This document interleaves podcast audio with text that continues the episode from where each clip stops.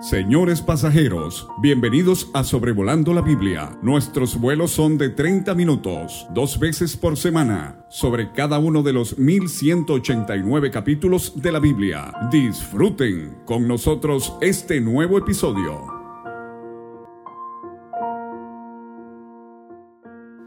Les envío un cordial saludo y les doy una calurosa bienvenida al podcast Sobrevolando la Biblia soy David Alves Hijo y como cada sábado busco traerles eh, un episodio más de este podcast junto con mi padre, quien lo hace cada día miércoles. Queremos eh, en esta ocasión considerar el capítulo que tenemos por delante utilizando una traducción realizada de la palabra de Dios por Henry Pratt, quien publicó esta traducción en el año 1893. Esta traducción de la Biblia me la regaló mi padre el año pasado y me ha parecido bastante interesante eh, la manera en la que este hermano tradujo las escrituras de nuestro Señor. Henry Pratt predicó la palabra de Dios en Colombia. Una gran parte de los que escuchan sobrevolando la Biblia son de Colombia, a quienes les mandamos un saludo muy afectuoso y entonces es con esa traducción de este hermano Pratt que utilizaremos para considerar esta porción de las escrituras. Salomón contrajo afinidad con Faraón, rey de Egipto, porque había tomado a su hija como esposa suya. Esta afinidad no tiene que ver con una amistad, sino en hebreo esta palabra indica una relación familiar que se recibe por causa del matrimonio. Salomón contrajo afinidad con el faraón de Egipto porque se hizo yerno suyo al tomar a su hija como su esposa. En hebreo esta palabra afinidad es la palabra que se traduce como suegro en el Antiguo Testamento. Por ejemplo, en Éxodo 3, 1, 4, 18 y 18, 1, al hablar de Jetro como suegro de Moisés. Este matrimonio entre Salomón y la hija del faraón espiritualmente le afectaría grandemente. Pero ¿por qué lo habrá hecho porque políticamente le habría ayudado eh, en cuanto a estrategia y en cuanto al estatus social en gran manera. Era común que dos personas que perteneciesen a familias reales se casaran y también este tipo de matrimonios evitaba que estas dos naciones después peleasen la una contra la otra.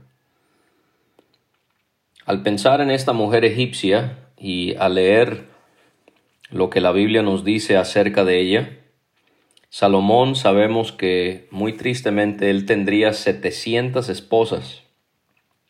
Pero por lo que podemos ver en la Biblia, esta esposa egipcia sería la más importante para él. En el capítulo 7 y versículo 8 vemos que Salomón le construiría una casa.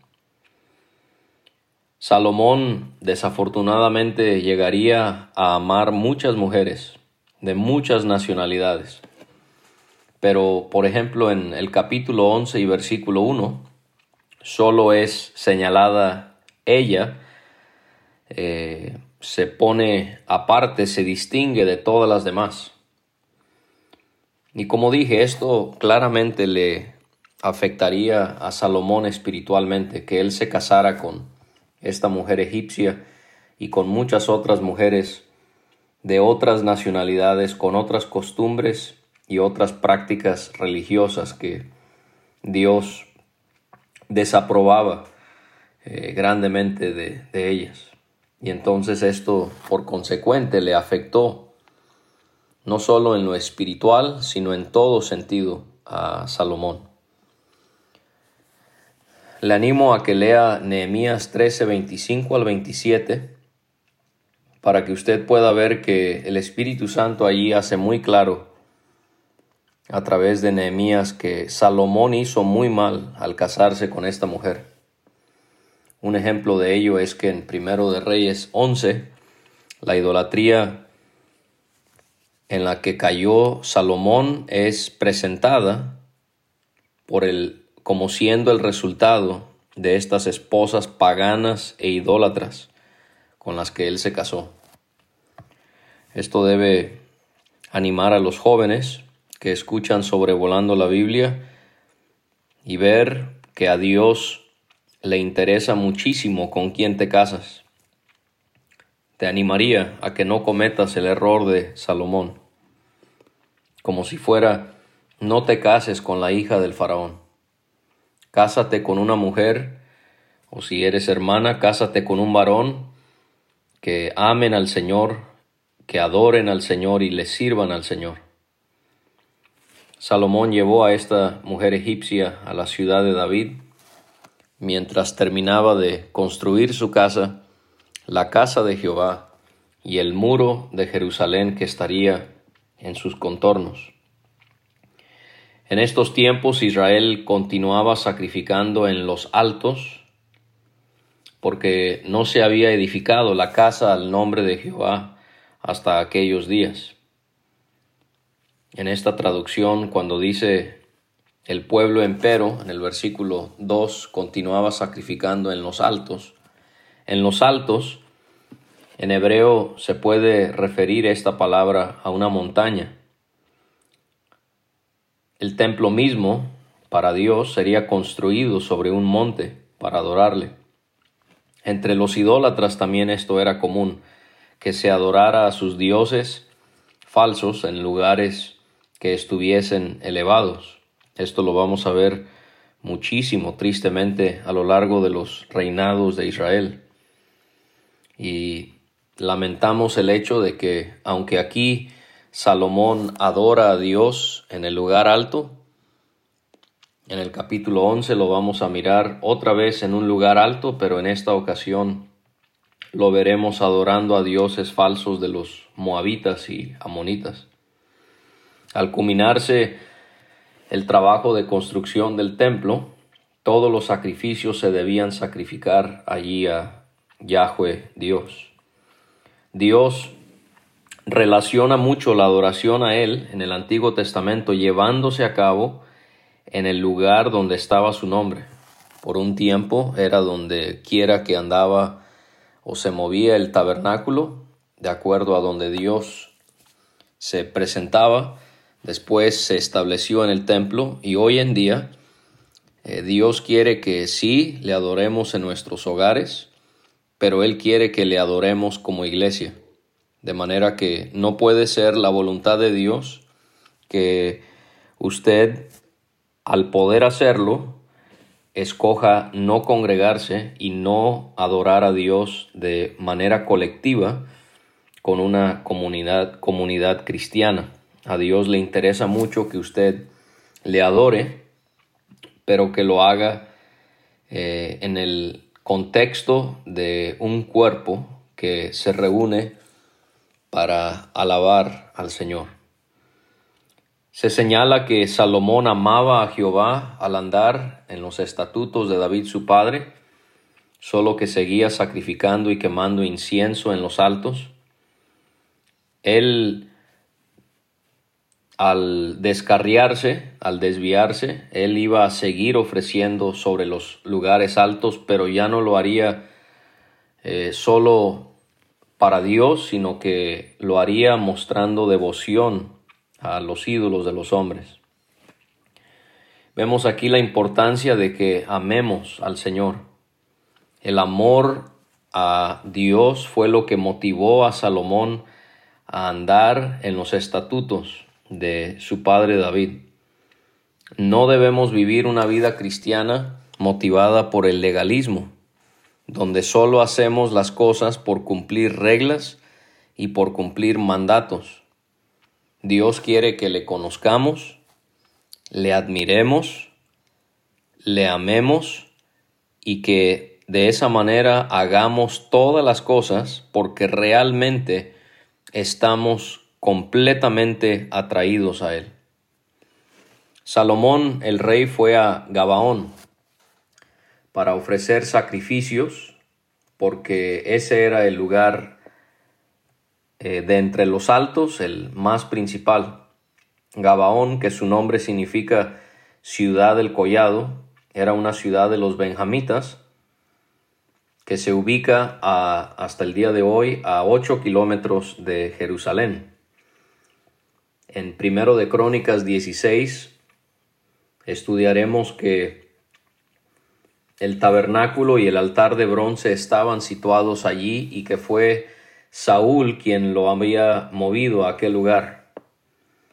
En primero de Crónicas 21-29, en esta traducción del hermano Prat, leemos la habitación de Jehová y el altar del holocausto que había hecho Moisés en el desierto estaban a la sazón en el alto en Gabaón. Lo mismo podemos notar en segundo de Crónicas 1 del 2 al 6. Y estando allí, Salomón ofreció mil holocaustos sobre el altar en aquel lugar. Mil holocaustos. Esto muestra la riqueza de Salomón, pero aún más importante, refleja el deseo de su corazón de adorar a Dios tan fervientemente de la manera en la que lo hizo. Y entonces el resultado fue que Jehová se le apareció en este lugar llamado Gabaón de noche y le dijo que pidiera lo que debía darle. Pide lo que te he de dar, le dijo Dios. En el versículo 15 vamos a notar que esta aparición de el Señor a Salomón fue a través de un sueño. Dios se comunicaba de esa manera en aquellos tiempos, hoy no lo hace porque su palabra escrita, lo que conocemos como la Biblia, es la forma en la que Él nos habla, es la forma por, por la cual Él se comunica con nosotros y lo hace en su palabra a través de su Hijo y de su Espíritu Santo. Dios hizo esto y le dijo lo que le va a decir porque él vio que Salomón se había entregado a él y él había recibido su adoración. Esto quiere decir que Dios busca personas que han entregado sus corazones a Dios y que lo manifiestan por la manera en la que viven para darles responsabilidades en el servicio a Él. ¿Qué le pediríamos nosotros a Dios si Él nos hiciese esta pregunta? Y vamos a ver aquí el gran ejemplo de Salomón, que deberíamos de también seguir nosotros. Salomón respondió diciéndole que él había hecho para su padre David gran merced, señala esta traducción, gran merced, al también andar delante de su rostro con fidelidad, justicia y en rectitud de corazón para con él, y otra vez le había guardado la gran merced de darle un hijo que se sentara sobre su trono como lo era hasta ese día.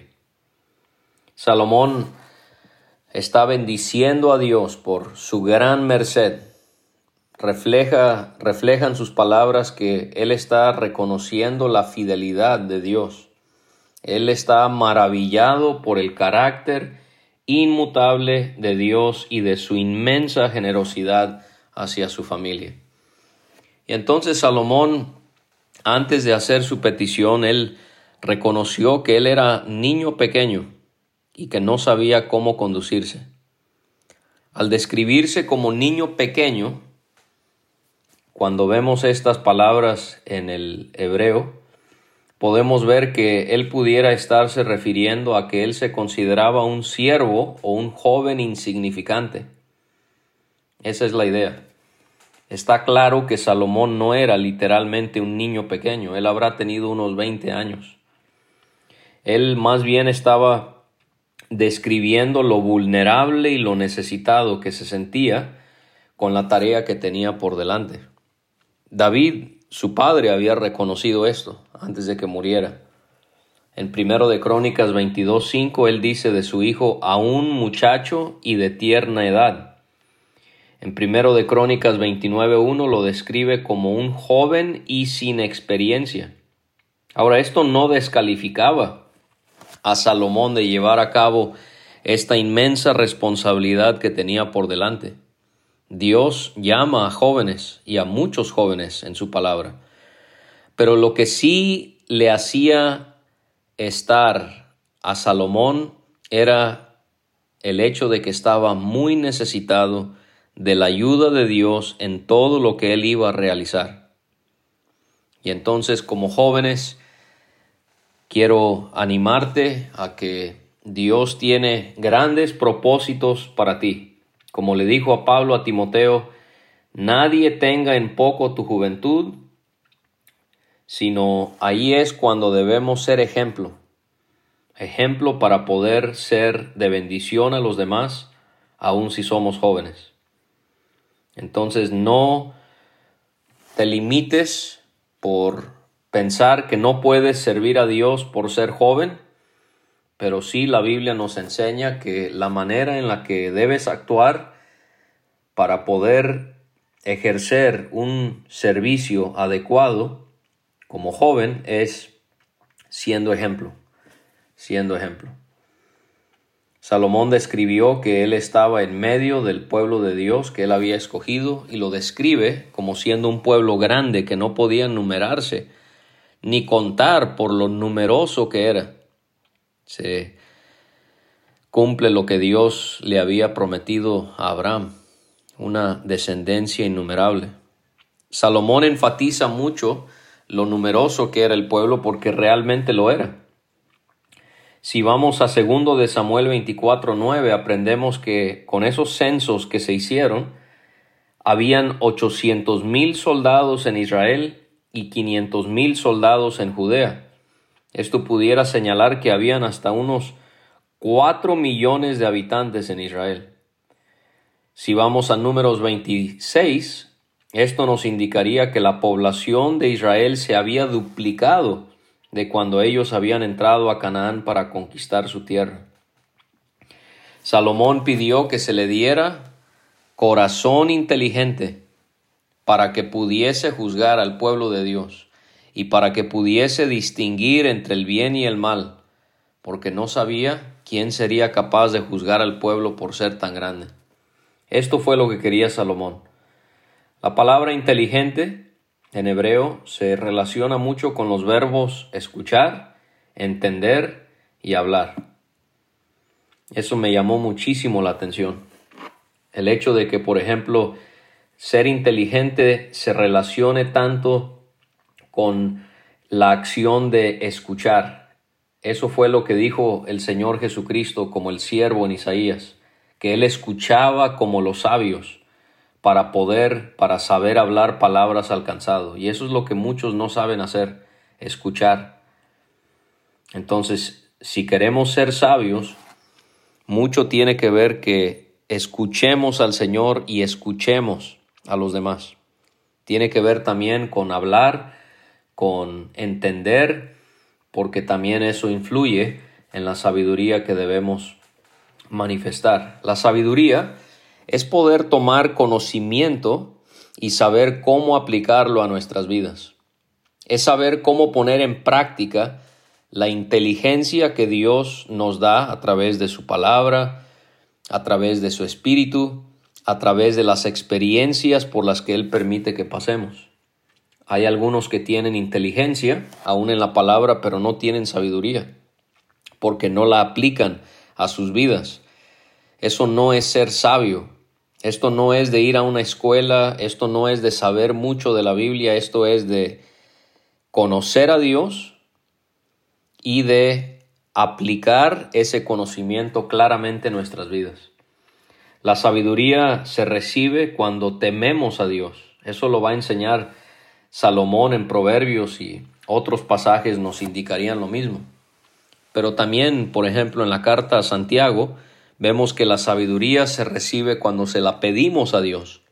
Entonces todo esto tiene que ver con una relación muy íntima, con una comunión muy cercana que tengamos con el Señor. Le respetamos, le reverenciamos, le tememos, le oramos y Él nos da su sabiduría.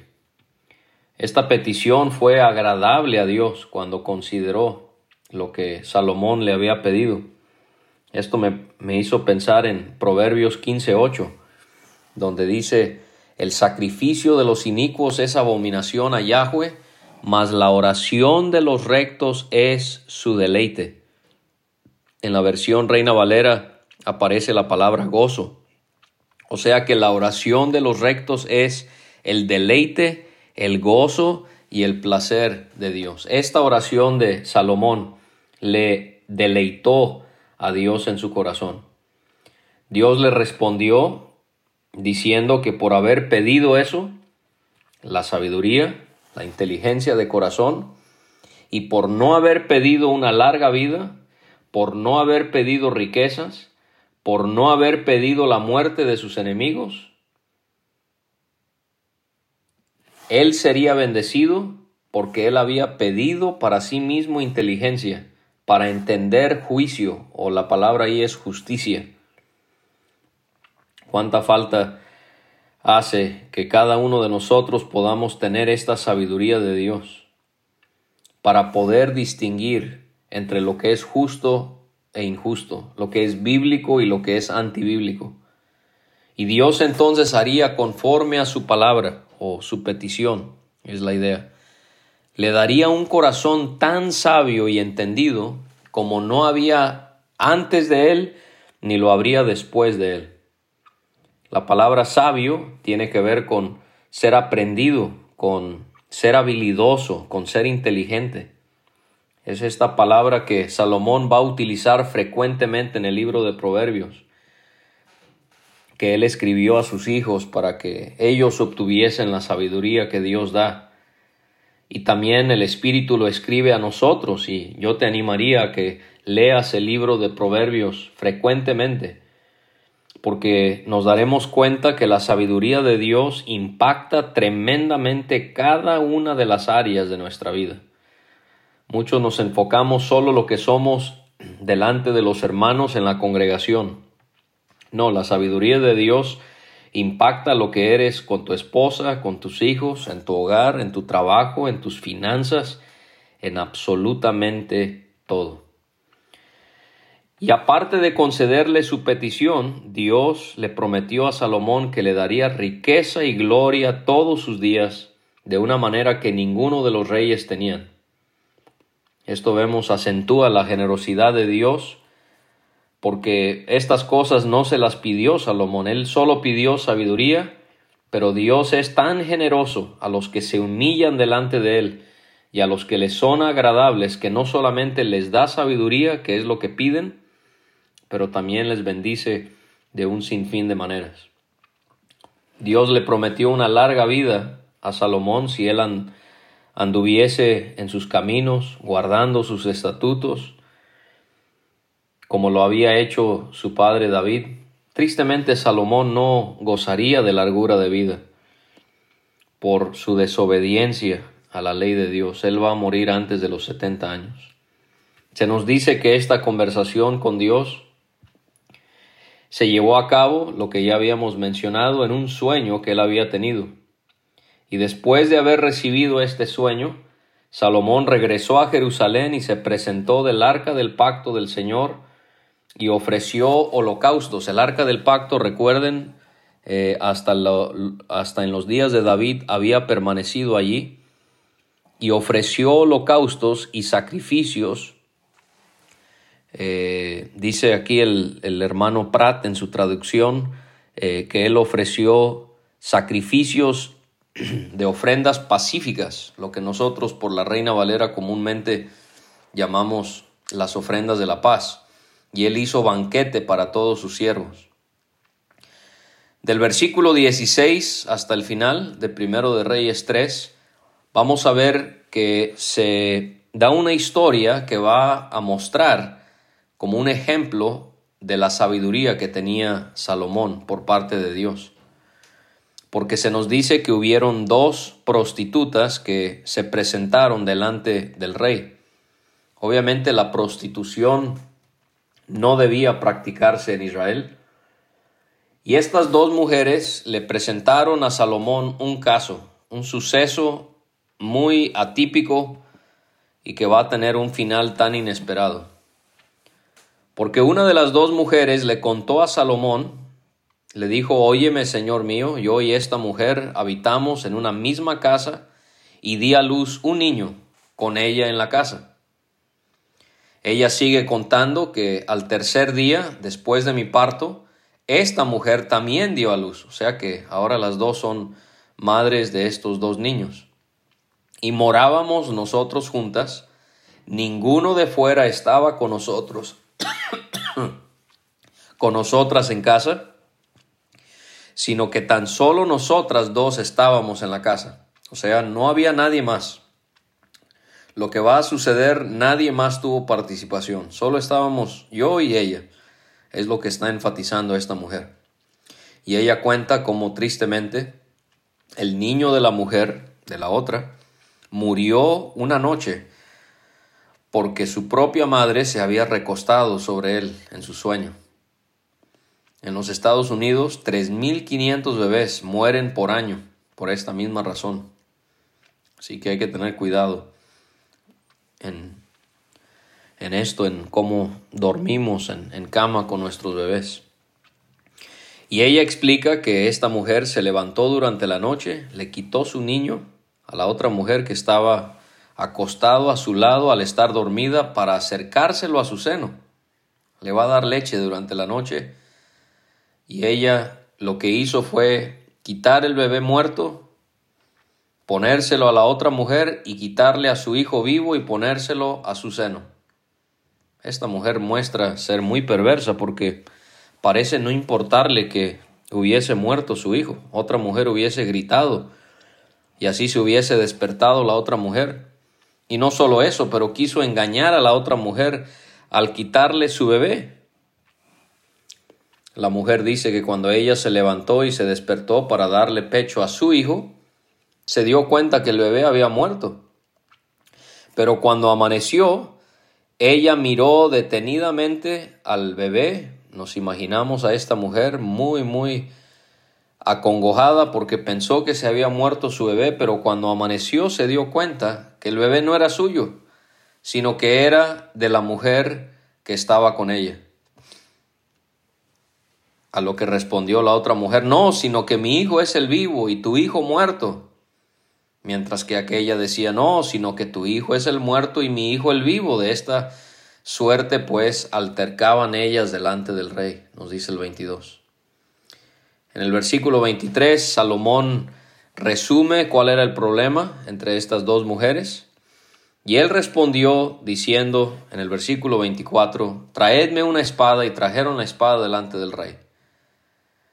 Cuando trajeron la espada, Salomón mandó que partieran al niño vivo en dos y que dieran la mitad a la una y la otra mitad a la otra. Y lo que hace Salomón es increíble. Lo hace ser figura de nuestro Señor Jesucristo por la infinita sabiduría que Él posee, nuestro Señor. Porque la sabiduría de Salomón no, no se compara con la sabiduría de nuestro Señor.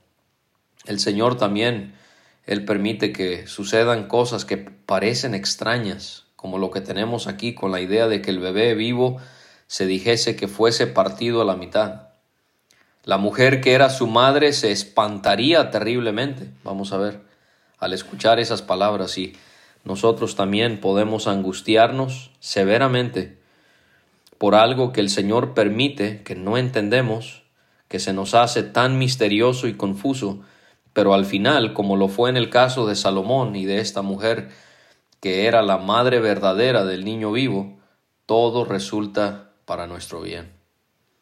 Qué consuelo encontramos en las palabras de Pablo en Colosenses 2.3 acerca de Jesucristo, en quien están escondidos todos los tesoros de la sabiduría y de la ciencia. Cuántas cosas ocurren en nuestras vidas y no las entendemos, pero Dios tiene un propósito para nuestro bien, para el bien de los que están a nuestro alrededor y para lo más importante es la gloria de, Él mismo. William Cooper, se escribe su apellido C-O-W-P-E-R, William Cooper fue un escritor inglés de más de 60 himnos.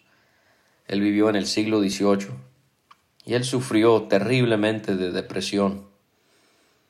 No debemos menospreciar a hermanos que sufren de depresión.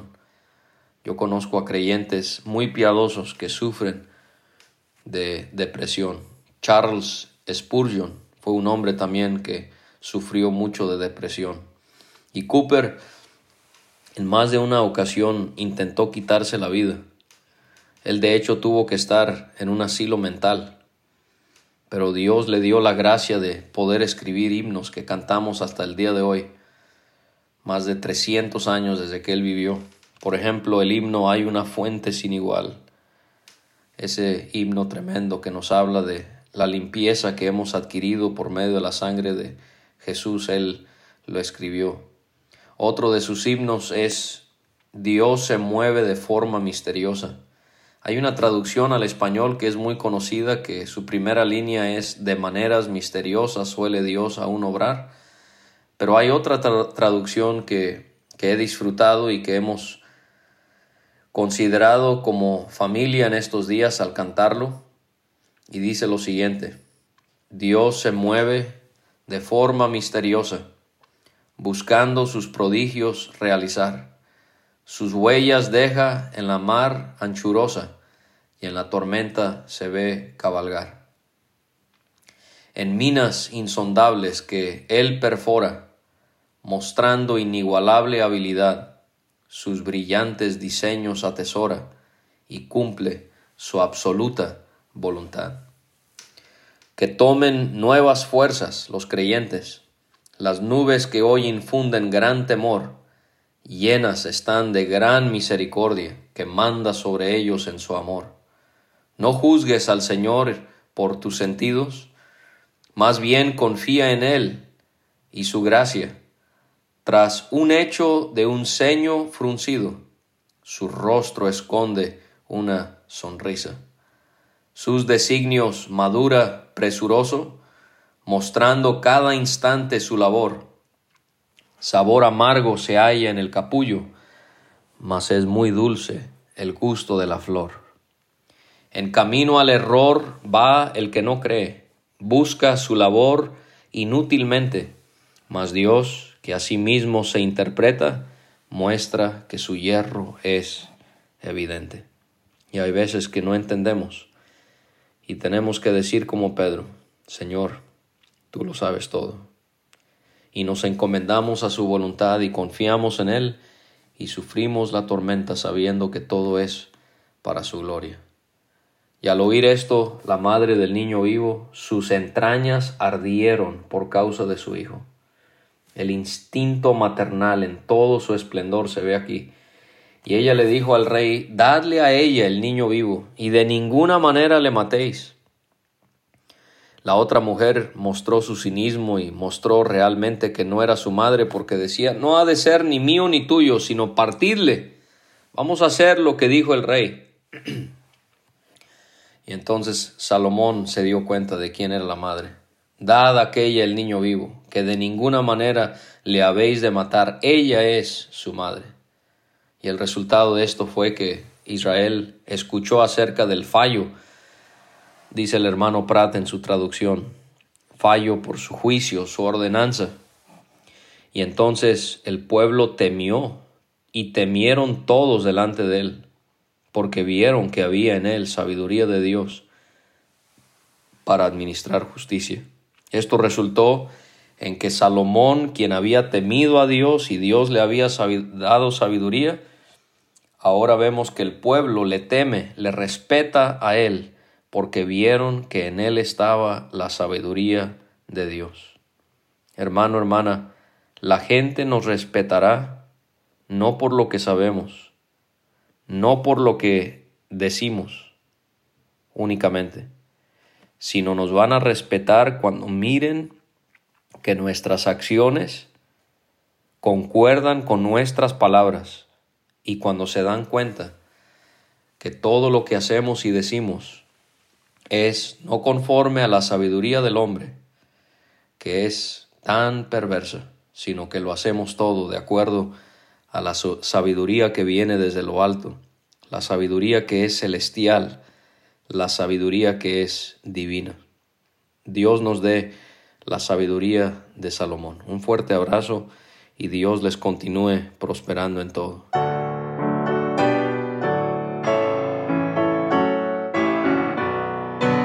Muchas gracias por escuchar. Puede conseguir todos los episodios de Sobrevolando la Biblia en aplicaciones de podcast como Spotify o Pocket Cast para recibir dos audios por semana a su WhatsApp. Envíe un mensaje al más 52 322 349 2258 y no olvide añadir este número a sus contactos. Hasta la próxima.